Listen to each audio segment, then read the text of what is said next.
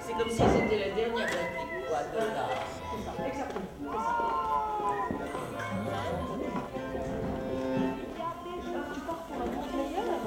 Tu n'oublies Je pars en vacances la semaine prochaine. Ah, c'est ça. Tu pars faire du ski T'es t'es randonnées le plus fort. C'est pas vrai. Ouais. Puis vous faites quoi C'était pas. C'est très bien. Ça donne une excellente euh, invitation. Et là, t'as personne à rajouter. Euh, euh, j'ai- j'ai pas le temps de regarder. Alors, de quoi parle cette pièce, la mastication des morts? Elle parle de la mort, tout d'abord. Elle met en jeu les morts d'un cimetière de village, qui sont une soixantaine, et qui témoignent de ce moment particulier qui est celui du passage de la vie à trépas, et puis également de ce moment assez long, dit-on, de l'éternité.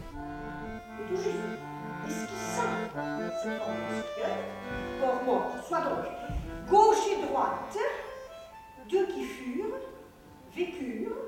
Je dirais que l'auteur euh, propose une écriture extrêmement travaillée, avec euh, des styles qui sont propres à chacun de ces morts. Fileur de chèvre, Plein à juivre, éjaculateur tardif, curidé, toute Saint-Flasque, pourri bourré, sous la fissure.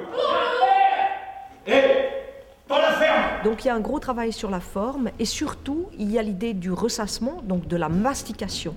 Et c'est peut-être ça qui les, di- les différencie de vivants, c'est qu'ils font du surplace. La temporalité s'est arrêtée. Mais surtout la paix. La paix. La paix. Pars pas, Michel, pars pas. Ah, c'est totalement énervant. On parlait d'une certaine mastication des morts. Il faut bien savoir que les morts, on les enterrait souvent vite, et puis que des fois, ils n'étaient pas toujours morts. Et puis, on racontait que dans les cimetières, on pouvait entendre tout d'un coup euh, des morts qui mastiquaient. Voilà. C'est une pièce qui questionne le théâtre, puisque nous ne cessons de faire renaître des morts. À partir du moment où les comédiens prennent une parole écrite et lui donnent vie, c'est une façon de redonner vie à, des personnages qui ont disparu. Et l'idée était d'inverser euh, le rapport entre la scène et la salle, et plutôt que de placer les spectateurs sur un gradin, eh bien nous avons mis les morts sur un gradin et nous avons mis les spectateurs dans la salle. Quand on parle de la mort sur un plateau de théâtre, c'est de le faire avec jubilation. Et quand on est dans la salle, on a besoin de voir des gens encore plus en vie que la normale. Alors, qu'aimeriez-vous qu'il y ait après la mort? Après la mort Aïe Ah, C'est une bonne question. Tu commences.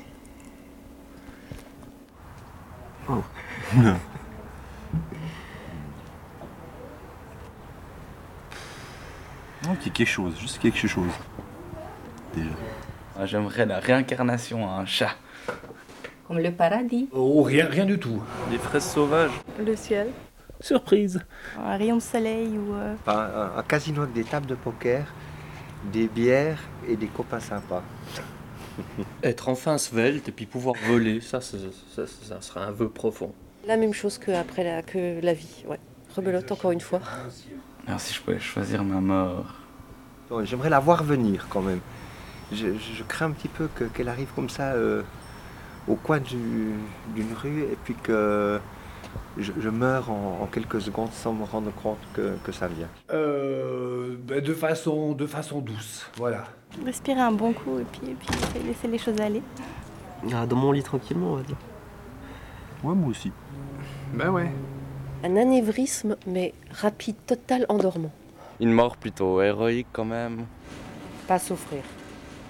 Euh, de rire. Ah ouais. ouais. C'est de mourir de rire. ça. Ah, mais ça va être douloureux quand même. hein.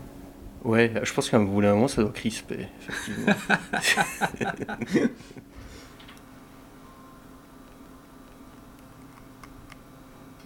Que je saute du haut d'un building. J'ai une idée d'épitaphe. Oh putain, ce que je vais voir inscrit sur ma tombe. Euh... Ce serait voilà. ou, alors, ou alors, deuxième possibilité, voilà, voilà. C'était un bon gars ça, ça- ça C'est vrai que j'étais une bonne personne. Ça va? Il est mort comme il a vécu, attachant. CJ, un génie du droit. DJ Skipper, puis les dates de ma carrière. Bon souvenir. Rien, je, je, vais pas avoir un tombe. Pas de tombe, pas d'épitaphe, pas de souvenir. Trop petit point.